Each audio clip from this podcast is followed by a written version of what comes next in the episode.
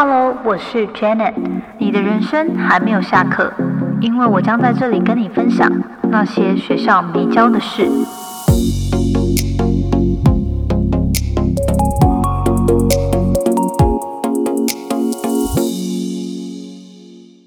欢迎大家再度回到那些学校没教的事。今天呢，非常的特别，因为我又跨出了一个不同的产业，很荣幸可以邀约到矫正医师洪子雅医师哦，来跟我一起聊聊二零二三年，如果大家想要增加自信，有哪些方法？那我们今天很荣幸可以邀请到医师洪医师，你好。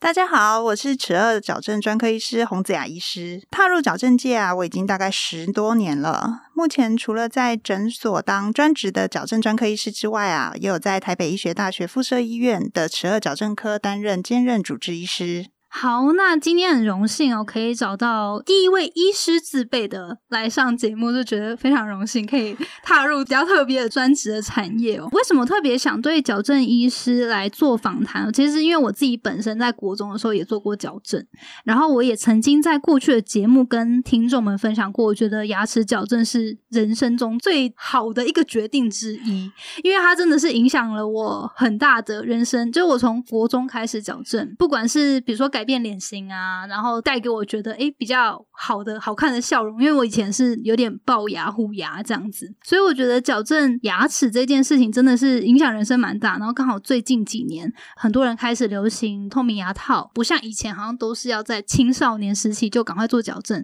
很多人是入了职场之后也会自己去再次的做矫正。所以今天我觉得呃也很开心可以跟洪医师来一起探讨怎么样来提升自己的自信，然后尤其后面我们也会。带到说，诶，透过牙齿的矫正呢，怎么样也可以加分我们的，不管是外在，然后甚至是我们跟人相处上面的一些优势。节目中啊，我们很多的听众大部分是学生或上班族群，在这个二零二三年刚开始啊，其实很多人都也会问我说，诶，真的你你是怎么样自己找到自己的一个定位，或是？可以呈现出很有自信的样子，我也会很想问看看医生，哎，你自己在成长过程中是怎么样找到一个自己很自在，就是跟人相处，然后很有自信的一个方式？自信这件事情，其实我必须说，我觉得有一部分还是个性造成的。那当然有一部分呢，会跟我们的一些人生经历，还有一些外在环境会有一些互相的影响。那我自己啊，从小其实我就是一个很乐观的个性，我就是那种情绪来得快也去得快的那种小孩。就遇到挫折的时候啊，我不会难过太久，就是可能会难过一下。但是也许哎，过一会儿我的注意力可能被转移了，我可能就没事了。所以并不是那种伤心难过落泪要安抚很久的小孩。对 对，然后再来就是，呃，我觉得我自己的个性啊，我是在面对一些挫折跟挑战或者是一些困难的时候，其实我是主动去面对它的。哦，对我不是那种积极积极型，对我不会说就是很逃避它。因为其实我们年纪越来越大，我们也知道逃避其实问题也不会不见，它也不会消失。对对，所以我会去主动的去处理它，去想要办法去解决它。那我是那种很典型的狮子座的性格，星座书上写的都是我。我真的。所以就是很有领导力，然后这也是很有主见，就是每看一本 书都觉得哦，对我就是这样，对对对，就每个都是对的。对，所以说遇到挫折跟挑战的时候啊，其实我我都会跟自己讲，我现在会觉得这件事情很辛苦，很就是心里觉得难过。其实这这个这件事情就是我还没有学会的功课。嗯，对我会勇敢的去承认自己这个功课还没有学会，然后去想办法把它做好。等到就是下次再遇到类似的事情，然后可以顺利的解决的时候，我的这个功课就学到了，对这个学分我就拿到了。所以说，我会觉得，嗯，成长的过程当中啊，当我用这样子的态度去面对一些挫折跟挑战的时候，慢慢的。自己的自信也会跟着一直不停的在提升。对，我觉得你说的很好，就是真的是当自己去主动克服很多问题或找到解决方案的时候，那个就是会累积自己的自信心。这个也是一个很棒的分享。不过从小到大，就是那那您小从小到大算是。念书就是一个还算是蛮顺顺手、顺心顺手的那个历程吗？我可以分享一个，我觉得从小到大念书觉得最困难、呃最挫折的一件事，就是我我是高雄女中，然后那小时候国小、国中念书都还算是蛮顺利的，对。然后但是因为高中有考试，然后大家其实都是竞争过之后才会进入第一学府的，对。然后高高中第一次考试的时候，我就还蛮挫折的，看到成绩单上面的名次，那时候真的觉得很挫折，因为从小到大从来没有拿过数字这么多的名次。念书这件事情，小时候的确是觉得是顺利的啦，但是到了嗯越来越长大之后，大家竞争越来越激烈之后，其实还是多多少少会遇到一些挫折。嗯，对。不过我的个性，我是从小那种会自己把事情做好，自己会去念书的小孩。所以爸妈不太需要盯着我去做这些事情，对，就是自己会去把这件事情自动自发型的。对，嗯，带到今天的主题哦，在过去学习可能自我成长啊，或自我提升这些内容，我觉得在提升自信上面，大概可以分三个面向，粗浅的分啦。第一个是我觉得就是投资自己的脑袋内涵的部分，那怎么样让自己言之有物啊，表达清晰啊？那这部分。会会让人就是当你讲话可以说的很清楚，然后沟通上面也很清楚的时候，我觉得这就是潜移默化中会增加自己的自信。那第二个是我觉得呃，可以投资自己的外表，塑造一个良好的专业形象。其实第一印象真的是非常重要，很很多人都会觉得说啊，应该还好吧，就是。尤其我觉得台湾可能在这部分是比较 casual 一点，就是对于专业形象的要求没有到这么的严格。但是其实我觉得，当你拥有一个良好，然后你自己感到很舒适、很自在、也很自信的外在的时候呢，也可以帮助自己提高自信。前面这两点啊，我觉得也想要跟医师讨论看看，因为您是矫正医师嘛，那在过去从业这十多年来，可不可以跟大家分享一下？诶，矫正对于比如说我们在表达上面跟外表。上面的影响，那可不可以跟大家聊聊你自己看过的一些案例啊之类的？一般来说，矫正对于患者的改变，其实我觉得我平常在跟就是大家在做沟通的时候啊，我都会从功能、健康跟美观这三点下去切入。对，那临床上其实大部分的病人最有明显感受的还是美观这一块了。对，对，就是通常来。嗯，求诊的时候啊，最问他们最想要改善什么问题，大部分都是跟我说：“哦，牙齿不整齐，牙齿爆爆的，笑起来不好看。”比较少会特别提到功能，例如说东西吃起来比较不方便，或者是讲话觉得会漏风。因为如果真的提到功能的问题，那个通常都是非常严重的。对对，因为我们一般如果只是一点点轻微的咬合，不是那么的理想，但是其实并不会造成。生活上面这么大的感受的不便，是对，所以说大部分最多的都还是美观的部分啦。对，那嗯，矫正治疗之后啊，其实病人大部分。经过了这些时间的改善之后啊，他们的笑容的确是真的会改善很多。然后我也会觉得他们的呃外在的改变，然后也会影响他们内在的一些，就是不管是整个人的，你感觉他整个人都变得比较笑起来比较明亮啊，或者是整个人看起来都变得比较有自信，这点其实还蛮明显，会有感受到。有的病人他一开始因为牙齿不整齐啊，就不太不太喜欢笑。对，但是治疗之后啊，哎，他们真的就可以笑得很开心，很发自内心。这个时候，医生自己都会觉得很开心。哇，这真的是一个还蛮潜移默化中会会获得的收获。当初可能矫正单纯为了美观，但其实它也是会影响到你跟人相处起来，你是不是很自在？你是不是可以真的很放松？其实这后续我觉得都会影响在每一个人他自己表达上面，然后进而就是影响到自己的自信心。这样，我自己会蛮好奇。诶，像你刚刚说矫正，一般来说就是有美观功能，然后还有说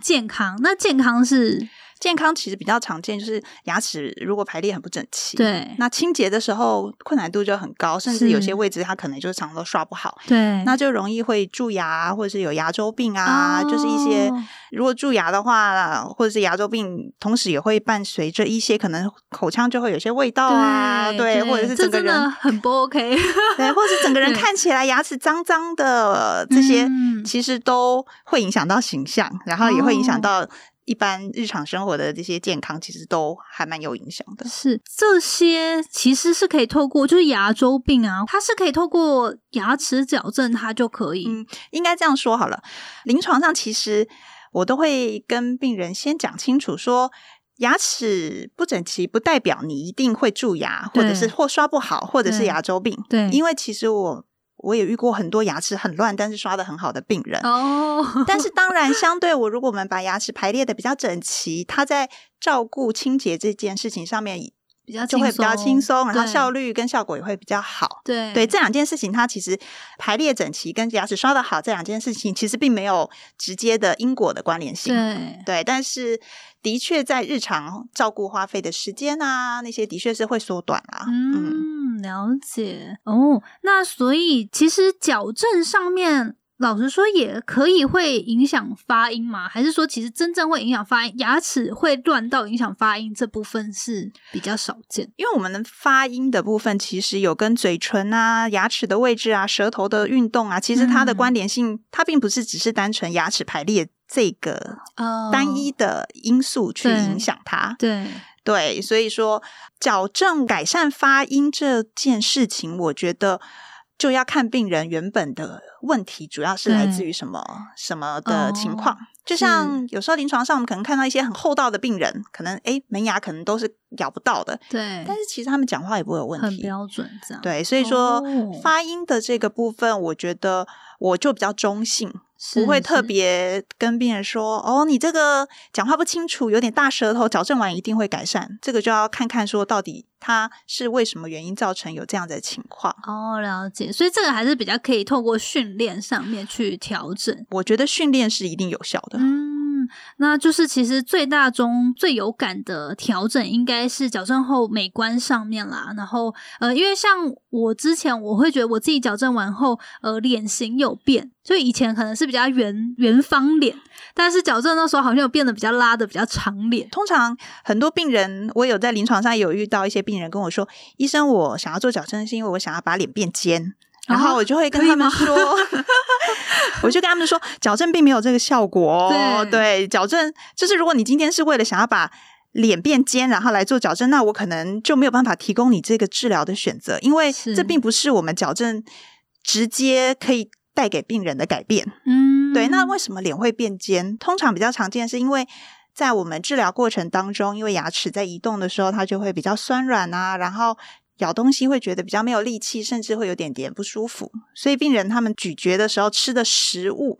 都会变得吃的比较软一点，甚至比较不需要咀嚼。对脸颊的肌肉在这样子的哦使用之下，就是男生去健身，他们肌肉就会变得很对很明显。对，但是我们脸上的肌肉如果用的少的时候，其实他们就会变得比较消瘦，哦 然后这样看起来就是会觉得说，哎，脸好像变尖了。对然后再来就是我们的脸部的一些脂肪啊，其实嗯随着年纪慢慢增加，尤其是女生应该都很有感觉，其实会变少。对对，所以说就会觉得哦，在这样的治疗过程当中，这个改善就会觉得很明显。那还有一部分的病人，他们在做矫正的过程，因为吃东西吃完都要刷牙，然后刷牙有时候刷很久，他们就觉得麻烦，就吃的少，所以就变瘦了。啊，所以说这些很多外在的因素加在一起。最后可能就会觉得说，哎，明显是脸脸有变得比较尖、比较瘦的，对哦，嗯，这个效果，我对觉得在恢复就是正常咀嚼之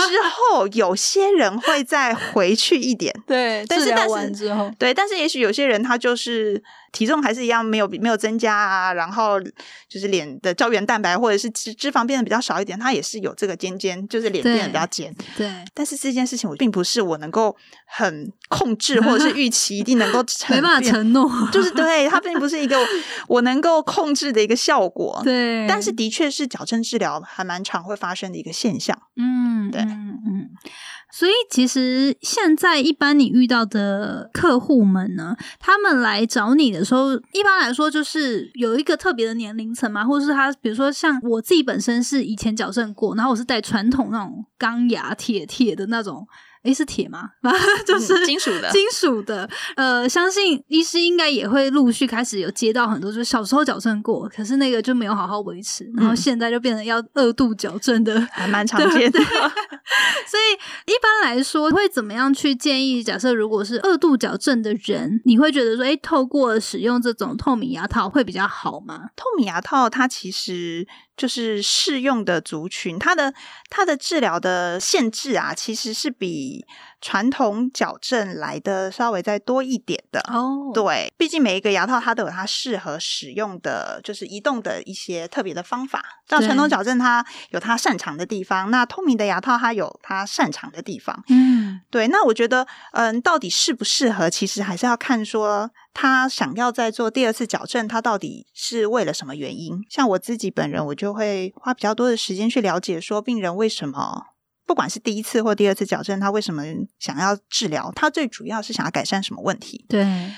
那我会打一个比方，就像病人他今天如果想要吃西餐，结果你提供了他一个满汉全席，虽然是很高级、很棒，但是不是他想要的，他可能也不会觉得开心。是，对，所以我会花蛮多的时间去跟病人确认说，诶，他最想要改善是是什么问题，我就会去评估说，哦，他想要再得到这个改善，到底是用什么方式？嗯，传统矫正比较适合，或者是透明牙套比较适合，或者是两个其实都可以。哦，，对，那会经由这样子看个评估案去评对，因为每个病人其实状况真的都不太一样。对那我们没有办法有一套标准的适用在所有人身上的一个做法。是，那可不可以先请洪医师跟我们介绍一下 CC 透明牙套啊，它的一些特色，然后它的一些可能与业界其他品牌的不同之处在哪？CC 透明牙套啊，它其实也是最近几年开始在台湾变得比较热门的一个对美国的厂牌。对，有几个比较特别的地方，就是他们的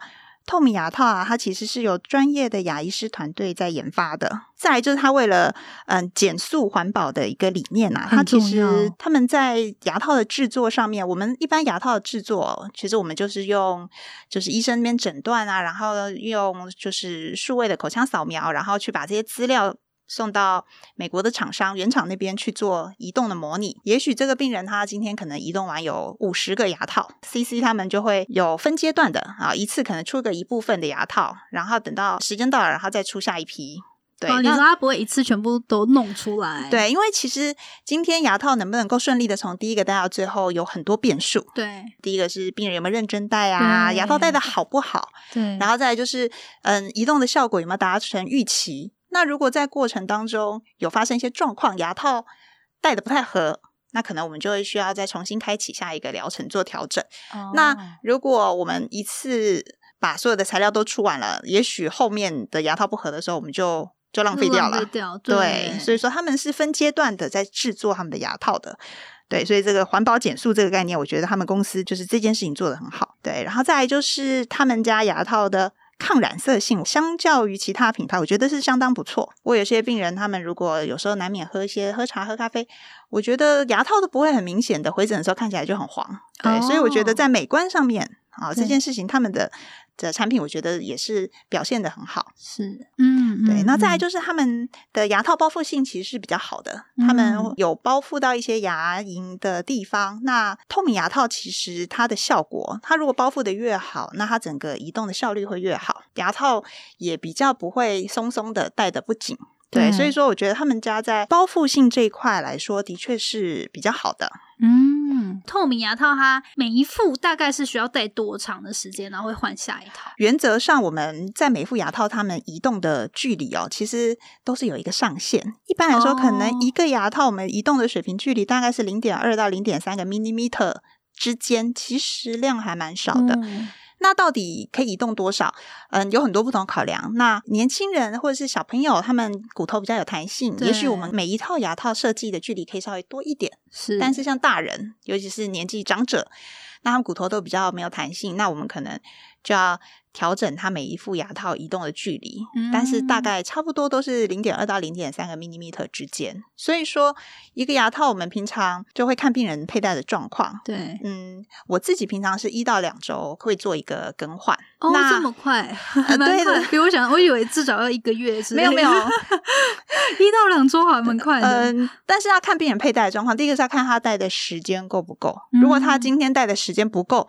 那牙齿可能就没有办法那么有效率的移动到我们设计的位置，那它可能就要增加佩戴的时间。哦，再来就是有的病人他可能骨头比较没有弹性，或者是牙齿真的很乱，移动的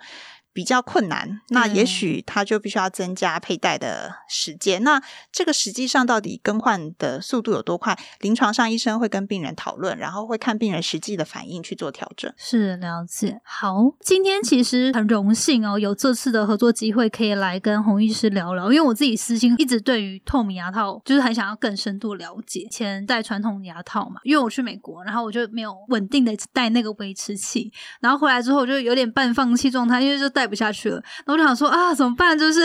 我现在就是犹豫说，我要不要再去重新矫正呢？还是说就是现在也没有很歪，要不要就是维持这样子？那我就想说，诶，那今天可以跟洪医师聊聊，平常你会怎么样去跟人家建议？一般来说，一个病患或一个客户，他开始有这个想要矫正的念头的时候，你们的这个矫正流程有哪些步骤啊？那是怎么评估？这样？我自己本人在跟病人讨论的过程当中啊，第一次第一次我们都是见面先聊聊，嗯 那聊聊的过程，当然我就会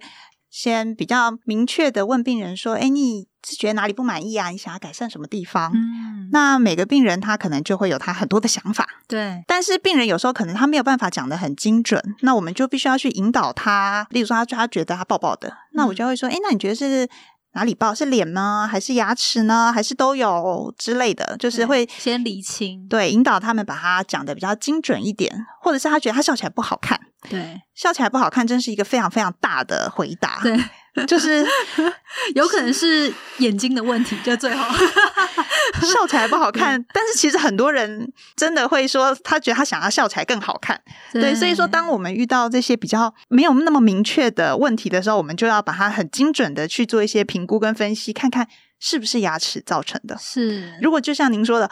是眼睛不好看，那你矫正就算做的再好，他可能还是觉得不好看。对对，所以第一次好，我会先花一些时间去跟病人聊聊，然后确认他想要得到的改善到底是不是矫正医生，是不是我可以提供给他。嗯，例如想要瘦脸，哇，那这件事情想要做矫正，可能有其他更好的选择。对对，然后通常如果诶病人聊一聊，我觉得哦，他想要得到的改善是，的确是我们做矫正可以给他的。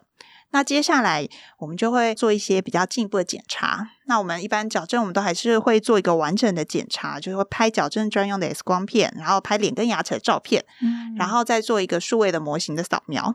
那有这些资料啊，那我们才能够回去做功课，去帮病人分析说，哦，他想要得到的改善，我们大概要怎么样来进行。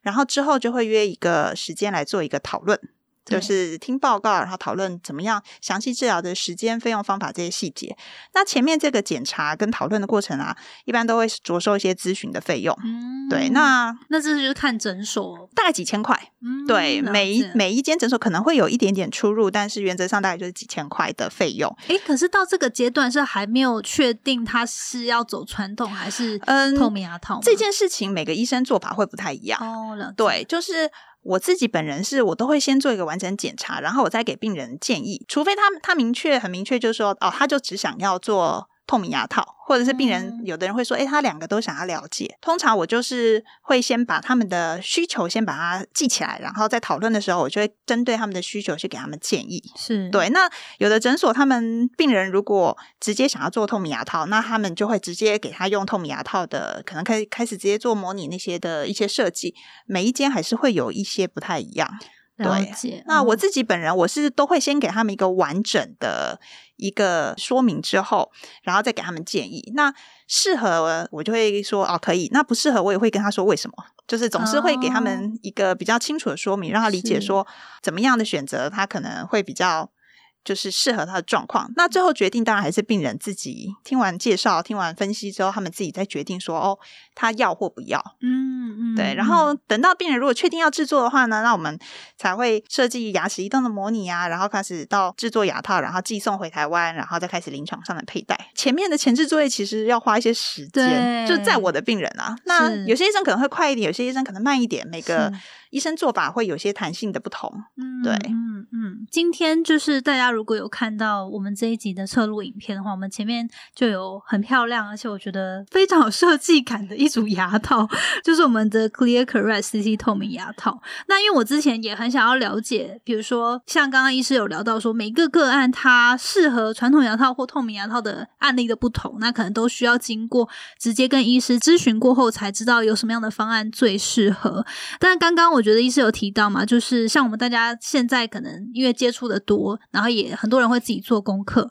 然后就会了解说，诶，可能透明牙套我们就是比较美观，然后你比较不会影响你平常的日常生活，然后也比较是不是在疼痛感上也比较没有传统牙套这么的辛苦，就是像以前就很很容易割破嘴啊或者什么之类的。在装置上面，我觉得就是透明牙套跟传统的以前所谓的大钢牙最重要的差别是在病人端啦。第一个就是他们清洁，因为以前传统的就是医生粘在牙齿上，对，然后你们必须你们没有什么选择，就是带着它，然后所有的治疗的进度跟改变都是医生回诊的时候医生直接给病人的。对对，那活动的透明的牙套，那它就是你自己要佩戴。对，如果你戴的时间不够，甚至我们一般的标准的使用的呃流程是希望说每天要佩戴二十到二十二个小时，很久哎。除了吃饭跟刷牙之外的 时间都要戴。我自己临床上配合的很好的病人，效果真的很好。对，那但是我必须说，透明牙套是需要自律有恒心的病人。那如果他的工作或者是生活对于美观需求比较高，的确他偏向是想要就是用透明牙套这种方式来。来治疗，对。对，那嗯，传统的话，如果病人他自己可能就很担心，说自己牙套戴的时间不够久啊，或者是不小心不知道丢到哪里去了，对，然后就是会有这些自律上面的一些考量的话，要比较细心的人，我觉得还是就是要认真戴，嗯，因为他这个装置如果今天没有戴，他就没有效，甚至牙齿可能还会乱跑，因为你今天戴的时间不够多，它可能就是移动的位置会不好啊，对，那。他带着才有效嘛，没带就没效。那没带的时候，他就是传统的矫正器，嘴巴里面都有线啊，所以它牙齿不会乱跑。但是你这种透明牙套，你不戴的时候，牙齿是上面完全没有任何的东西，你没有办法去去控制。对，所以其实如果没有认真戴，真的是比不戴还糟糕哦。所以这个是我真的觉得，在病人自己配合度这件事情，真的非常非常重要，考量好这样子。对，那其他的部分的话，当然美观啊、清洁啊这些一定都还是有不同。因为毕竟你牙齿牙套拿掉之后，就可以跟平常正常一样直接清洁，跟吃东西都会对都会轻松很多。是是，那美观当然也是你如果什么东西都没有，看起来。就是跟平常是一样的，所以很多明星啊，或者是一些就是常常要在荧光幕上出现的一些工作的人员，他们其实的确也是比较适合。对，以前只有传统矫正的选择，那最近十十年左右吧，就是能见度透明牙套越来越越来越高，所以说。就是提供了大家另外一个选择啦。是是是，好，那如果大家对于 CC 透明牙套的服务呢，还有他们更详细的介绍，我们都会放到资讯栏。大家如果感兴趣的话，他们是可以怎么样去找到全台都有据点可以服务吗？官网可以有资讯吗？嗯，大家可以到那个 Clear Correct 的官方粉丝团，在脸书跟 IG 上都有，就是可以直接询问说自己所在的县市啊有哪些配合的诊所哦。那或者是如果你们平常就有习惯看牙齿的诊所，那么也可以直接在诊所询问看看说哦，如果我想要做 CC 透明牙套，你们这边有没有配合？哦，了解了解。好哦，那今天很开心可以跟洪医师更加的了解，透过矫正，原来我们可以改变我们的牙齿的美观，然后外表上面的美观，然后当然还有功能上面，我们也可以做提升，在保健自己的健康上面，也可以透过矫正去预防，甚至说，诶改善现在牙齿一些状况，让自己在牙齿保健上面更加的轻松。最后呢，就是有个常态性的问题，想要请问医师，如果你能给年轻时自己一个建议呢，有没有特别想对几岁时的自自己说什么？特别对几岁时候的自己说这个，我觉得有点去难去定义到底是几岁。但是我觉得，如果我把自己的人生用十年、十年、十年当做一个阶段的话，那现在的我想要对十年前的自己跟当时的自己讲说，我觉得十年前你做出的那些选择啊，不管是人生上啊、工作上啊、学习上，即使当时觉得有些事事情真的是觉得很辛苦，甚至有些勉强，但是十年后的现在的我来看，当初的这些决定，都觉得其实是做的很值得的。那我也很谢谢当初的自己，愿意踏出勇敢的那一步。嗯，而且我也很相信，就回到一开始我询问医师，就是你自己找到自己自信的方法的时候，你有讲到说，其实你的个性是很正面积极，会去主动面对一些问题跟困难点的。那我觉得你能够一直走到现在，或许也是你的自信感，也是透过这些不断的试错，然后去体验、去尝试，然后慢慢累积起来，现在有自己的人生这样。对。好，那今天真的很谢谢洪医师的分享。最后，如果大家对于 CC 透明牙套有想要更进一步了解呢，我们会把详细的资讯都放到资讯栏。在 p a r k e t 节目上线有特别的脸书粉丝专业的限时活动。然后我们会抽出非常美丽好看的赠品，我们有包含一个透明的防水提袋，很好看，而且就是如果不说的话，大家应该会以为是什么潮牌的提袋。然后还有一个盥洗包，所以到时候呢，这个抽奖活动我们也会把详细的活动资讯放到资讯栏，大家如果感兴趣的话，也可以把握机会，然后来参加这次的抽奖活动。好，那再次感谢洪医师的分享。如果大家想要更加了解 CC 透明牙套，可以透过官网。官网好，然后呃，刚刚也有讲到说，如果大家对于你们自己常去的诊所呢，呃，牙医诊所，如果你有想要体验看看的话，也可以直接询问诊所医师有没有配合 CC 透明牙套。对我再补充一下，其实呢，现在呢还有一个很方便的平台，就是我们可以。在网络上搜寻牙医小帮手的线上预约平台，牙医小帮手也有跟 CC 透明牙套做很好的合作。那上面呢也有提供很多，就是有跟他们合作的医师的一些。清单，大家可以选择自己方便的地区，然后可以直接做线上的预约。这个也是还蛮符合现在年轻人使用的一些习惯的一个方便的方法，大家可以试试尽量避免要任何直接沟通的。好，那大家就是网站上搜寻牙医小帮手就可以。对，可以。好，那再次感谢洪医师今天的分享。这边要跟大家补充一下，这集节目上线的同时呢，CC 透明牙套的脸书粉丝专业也同步举办了限时的奖品兑换活动哦。只要有收听本节目的听众呢，都可以前往 Clear Correct 的官方脸书参加活动。从资讯栏中，大家就可以找到脸书粉丝页的连结。进到粉丝页后，找到品牌的置顶贴文，只要进行按赞、留言跟公开分享这三个步骤，就会收到粉丝页的私讯，免费可以兑换品牌的透明幻彩荧光防水提袋加冠洗包。这个透明防水提袋呢，非常的美。我们在录音的时候，真的有看到它的本人，不说还会以为是什么潮牌的提袋。重点是品牌真的非常大方，凡是有参加的人就有送。真的不要错过这个奖品兑换活动，是期间限定，只有在 Park 上线后一个月，也就是三月二十号，二零二三年三月二十号之前有做这个贴文的。按赞、留言跟公开分享才有办法收到哦，所以大家记得把握机会。当你听到这集的时候呢，只要是三月二十号之前，赶快前往 Clear Correct 的官方脸书，找到品牌置顶贴文去进行活动三步骤，把握机会收集到精美的周边提袋和盥洗包哦。今天真的很感谢洪医师分享这么多的矫正知识，也希望大家对于牙齿矫正有更进。进一步的了解。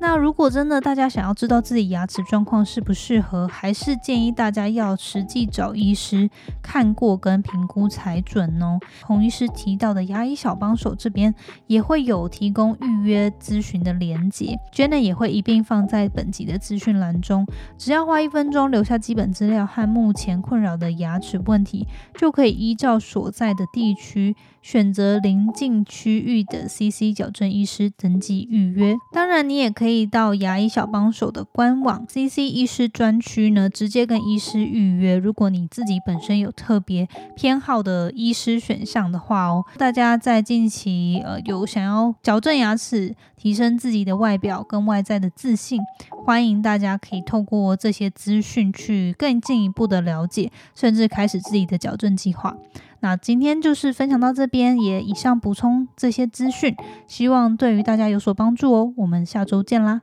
拜拜！谢谢你今天的收听。如果喜欢今天的节目，欢迎你到 Apple Podcast 帮我打五颗星给予鼓励。希望收到我更多的分享，你可以在 IG 上搜寻 Janet Lin，我的账号是底线 J A N E T 点 L I N 底线。想要消除 Monday Blue，也欢迎你订阅我每周一都会发送的 Power Mail 电子报。二零二一年，Jenna 也将在每个季度举办听众专属线下聚会，促进大家可以交流成长。有兴趣参加的话，也欢迎报名关注哦。所有的详情都可以在资讯栏中找到哦。那我们下次见喽，拜拜。